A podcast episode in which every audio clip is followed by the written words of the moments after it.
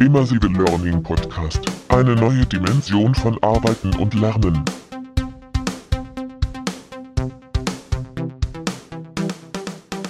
Ja, herzlich willkommen zum Immersive Learning Podcast. Mein Name ist Thorsten Fell.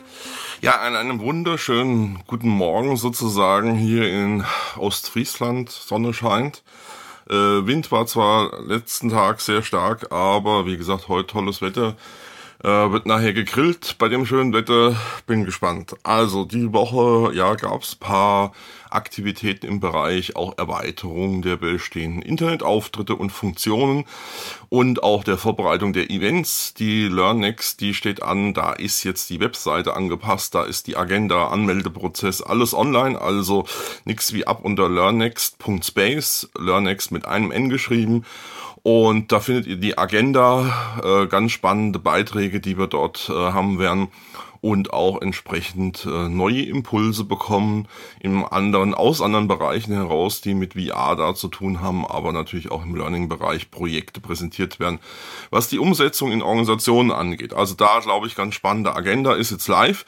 Ich will nochmal an die Community erinnern. Ähm, die gibt's jetzt mittlerweile auch. Einfach online anmelden äh, und teilhaben in Zukunft um Kommunikations- und Kollaborationsprozesse. Also wie gesagt, gerne da anmelden. Und dann ist tatsächlich jetzt die Woche das SIG-Frame live gegangen auf der äh, Immersive Institute, äh, Immersive Learning Institute Seite. Ähm, wenn man so viele Webseiten irgendwie jetzt die Woche habe ich angepasst und erweitert. Also Immersive Learning Institute, äh, da unter die ganzen Thema QM Standards gehen. Dort findet man jetzt neu das SIG-Frame. Und da ist schon mal so ein bisschen angedeutet, wie das aufgebaut ist. Ähm, es sind sieben Schichten in diesem Frame. Und diese sieben Schichten werden mal zwei im Moment in der Dimension genommen, einmal noch geteilt für AR und VR und da fängt es an mit dem Thema Lerner, Lernumgebung, Lerncontent, Lerngruppe, Lernbegleiter, Lernerfolg und Lernperformance. Das sind die sieben Schichten im Kern vom SIG-Frame und ergänzt wird das dann um die Basisschichten sozusagen Lernziele, Lernsettings, Lernprozess, Lernmodell und Ansätze, Learner Journey, Lernmedien und Lerninfrastruktur. So, und diese sieben mal sieben Schichten werden jeweils, wie gesagt, angeschaut für VR und AR und übergreifend gibt's dann den sogenannten Lernkompass, der sowohl für den Konzepte wie aber auch nachher für den Lerner oder Lernbegleiter ein bisschen eine Basis des Lernprozesses bietet und bieten kann. Äh, das Ganze wird übrigens jetzt neu in der Ausbildung bei mir zum Digital Reality Learning Architect eingesetzt. Das heißt, wer da Lust hat, der kann sich da zumindest schon mal informieren. Äh, Termine kommen noch fürs zweite Semester in dem Jahr und äh, da wird dann das SIG-Frame sozusagen auch näher beleuchtet, wenn man konkrete Projekte im Bereich VR und AR Learning umsetzen will, die natürlich als integrativer Bestandteil von Blended Learning, von Workplace Learning oder von 70-20-10 Ansätzen zu sehen sind und da eine Gesamtstrategie sozusagen nachher auch berücksichtigt werden muss und kann. Das SIG-Frame selber das ist nochmal ganz spannend.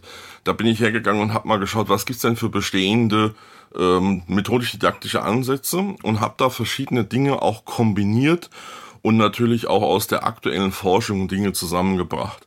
Also klar ist, dass wenn wir über Lernen sprechen, sowas über äh, Lernziele und Blumen auch sprechen müssen, dass wir sowas mit Vergessenskurve berücksichtigen müssen, dass wir aber auch Dinge wie die Ermöglichungsdidaktik vom Professor Arnold mit einbeziehen ähm, oder auch Interaktionspyramide von Schulmeister und so weiter. Da gibt's also sehr viele Möglichkeiten. Äh, es gibt auch Modelle, die zum Beispiel auch aus dem Bildungssektor sehr stark kommen, das 4K-Modell zum Beispiel. Ähm, und da sind verschiedene äh, Modelle im methodisch-didaktischen Umfeld, wie aber auch, sage ich mal, Herangehensweise an Learning eingeflossen. Und das, glaube ich, hilft jetzt ganz gut mit dem äh, Modell, mit diesem SIG-Frame zu arbeiten. Und natürlich ist klar, das SIG-Frame unterliegt einer permanenten Erweiterung und Optimierung in kleinen Feldtests, die ich immer wieder mal durchführen kann. Ähm, schaue ich, wie das Ganze optimiert werden kann und entsprechend dort auch Content, aber auch der Ablauf sozusagen ähm, verbessert werden kann. Wichtig ist mir auch, dass ich nicht nur in dem Frame den virtuellen Raum mir ansehe, sondern auch den physischen Raum. Das hat zwei ähm, Gründe, warum ich das mache. Im VR-Bereich ist der Lernprozess maßgeblich auch damit äh, zusammenhängt, wie der physische Raum gestaltet ist, beziehungsweise was der Lerner im physischen Raum erlebt, bevor er die VR-Brille aufsetzt. Im AR ist es, glaube ich, relativ klar, weil AR kann ohne den physischen Raum gar nicht existieren, äh, so dass letztendlich die virtuelle Zusatzinformation der Objekte, ob das jetzt holographisch ist oder nicht, ähm, entsprechend dort eine wichtige Rolle spielt. Das heißt, der physische Raum äh, in einem Lernprozess AR oder VR spielt nach meiner Meinung eine sehr wichtige Rolle. Das natürlich auch in dem Modell berücksichtigt worden ist, was zum Beispiel in der Schicht Lernumgebung angeht. Ähm, dort wird natürlich sehr stark geschaut, wie ist das eingebettet in diese echte Welt sozusagen. Und dann ist natürlich wichtig, dass jetzt durch neue Möglichkeiten, insbesondere im AR-Bereich, jetzt ja ganz tolle neue Sachen möglich sind. Wer vielleicht gesehen hat, hat Apple ja in seiner Präsentation jetzt das neue AR Kit 3 vorgestellt.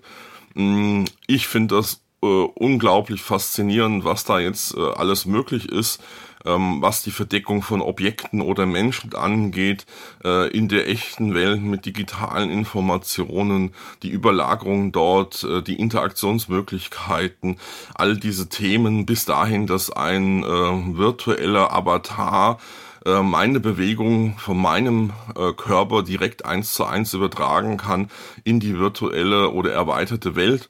Das ist natürlich äh, unglaublich faszinierend und bietet auch im Lernen großes Potenzial nach meiner Meinung. Und im AR muss ich sagen, ist ja neben dem, dass jetzt Google vor paar Wochen das Thema der erweiterten Suche äh, präsentiert hat, dass man also in der normalen Google-Suche zukünftig AR äh, Funktionalität hat, natürlich das große Thema.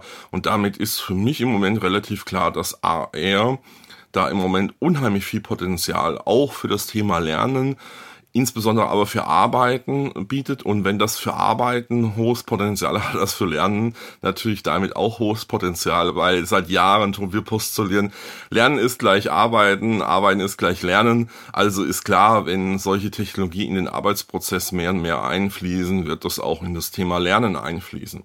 Also da nochmal genau hinschauen, wer es noch nicht gesehen hat. Einmal die Google-Geschichte äh, mit Google Lens und Co. und dann jetzt auch die Apple AR Kit 3 wo deutlich wird, dass dort entsprechend AR ja sehr stark jetzt in den nächsten Monaten Thema sein wird. Was auch äh, nach meiner Meinung zumindest klar ist, dass äh, Apple jetzt die Vorbereitung auf Softwareseite trifft. Das heißt, dort letztendlich ja irgendwann hoffentlich eine Brille oder eine Hardware kommt, die in Richtung AR auch gehen wird, weil das, was jetzt im AR-Kit da möglich ist, glaube ich, äh, ist eine gute Basis, um nachher eine Hardware optimal zu unterstützen. So, das war's schon wieder fast. Ähm, also immersivelearning.institute, QM-Standards, SIG-Frame, mal genauer ansehen, learnnext.space, gleich anmelden. Gibt übrigens da den Hinweis nochmal verschiedene Preismodelle, je nachdem, ob man Partner vom Institut ist, ob man von der Hochschule kommt, ob man Partner vom Digital Reality Academy in Hannover ist und so weiter. Also da bitte genau schauen. Fängt bei 149 Euro an und hört für Berater und Anbieter bei 699 9,99 auf. Man kann auch Aussteller noch werden, also da bitte, wie gesagt, genau hinschauen und ähm, entsprechend die Optionen auswählen, die passen. Und ich wünsche euch erstmal eine gute Woche. Die ist ja jetzt ein bisschen kürzer durch den Feiertag.